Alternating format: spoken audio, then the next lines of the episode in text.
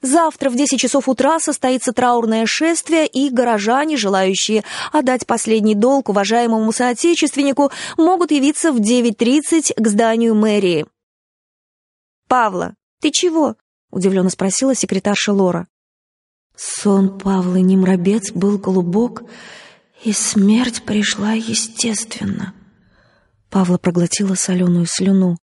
«Слушай, она почти решилась спросить, нет ли у Лоры знакомого психоаналитика. Решилась спросить, но в последний момент замолчала.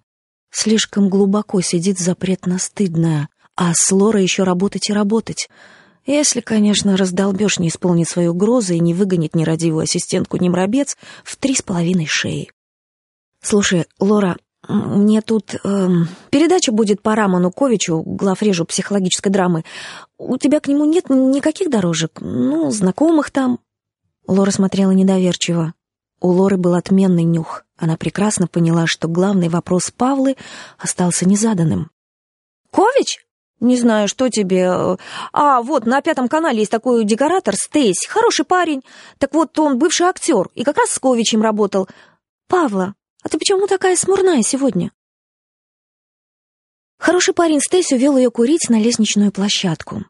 Изредка прикладываясь, из вежливости, к жесткому вонючему фильтру, Павла смотрела, как хороший парень Стейс, сорокалетний брюнет с породистым, слегка испятым лицом, жестикулирует дымящейся сигаретой. «Кович?» Стейс сделал паузу. Мастерскую, наполненную внутренним драматизмом. Собственно говоря, вся речь бывшего актера состояла сплошь из пауз, а слова, скупые и до нельзя многозначительные, служили всего лишь реденькой крепежной прослойкой. «Кович, время идет, а люди ничему не учатся. Ничему». Стес прищурился, меряя Павлу жгучим взглядом черных глаз. Любой его жест был широк, красив и выверен. Павле вдруг пришло на ум, что такой вот прищур сквозь сизый дым сигареты она уже где-то видала, неоднократно, в кино. Кович. Все это стадо идиотов, все одинаковое, и они орут, что орет сосед. А я, девочка, он вдруг подался вперед, буравя Павлу взглядом, а я никогда в жизни ничьей задницы не лизал. Так и запиши. Запишу, мрачно подумала Павла. Стейс докурил. Задумчиво бросил окурок в железную урну, промахнулся, скептически поджал губы. Кович, дерьмо твой, Кович, скотина и провокатор. У нас таких любят. Он вдруг взял Павлу за пуговицу, задумчивым доверительным жестом. Ты, девочка, береги честь с молоду. Ты, смотрю, такая хорошая. Полным-полно идиотов. Только и думают. А ты помни. Он выпустил Павлину пуговицу, чтобы наставительно поднять палец. Павла уныло кивнула. После обеда раздолбеж выругала ее за старые фильмы, которые она должна была привезти из фильмотеки и не привезла. Фильмотека помещалась в двух кварталах от студии, Павла пошла пешком, и торжествующий май всеми силами атаковал угнездившуюся в ее душе тоску. Атаковал и добился некоторых успехов. Увидев в зеркале витрины свое кислое, бледное, угрюмо сморщенное лицо, Павла устыдилась и быстренько изобразила улыбку. Память мышц, а ее лицо прекрасно помнило, как улыбаются, высвободила в ее душе резервы оптимизма. Переступая порог фильмотеки, Павла уже напевала — потому что долгая грусть утомляет, потому что этой ночью ее ждет спокойный сон без сновидений.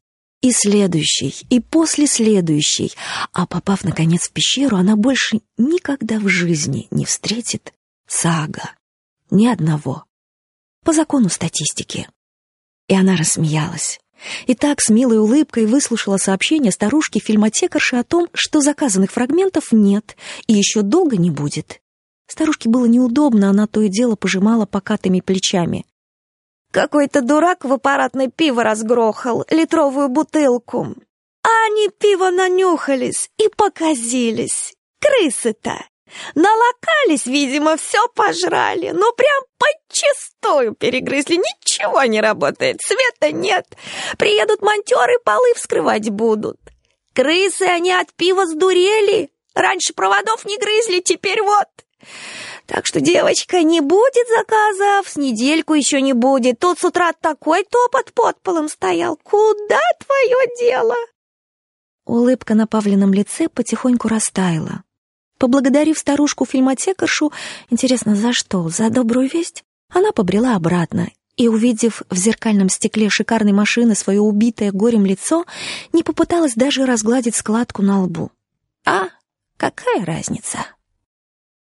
Раздолбеж долго молчал. Как всегда бывает в таких случаях, утраченные фрагменты старых фильмов с каждой секундой приобретали в его глазах все большую ценность. Сейчас он поверит, что без них завтрашняя передача вообще невозможна. «Ну вы даете», — тихо сказал он наконец. Павла прерывисто вздохнула.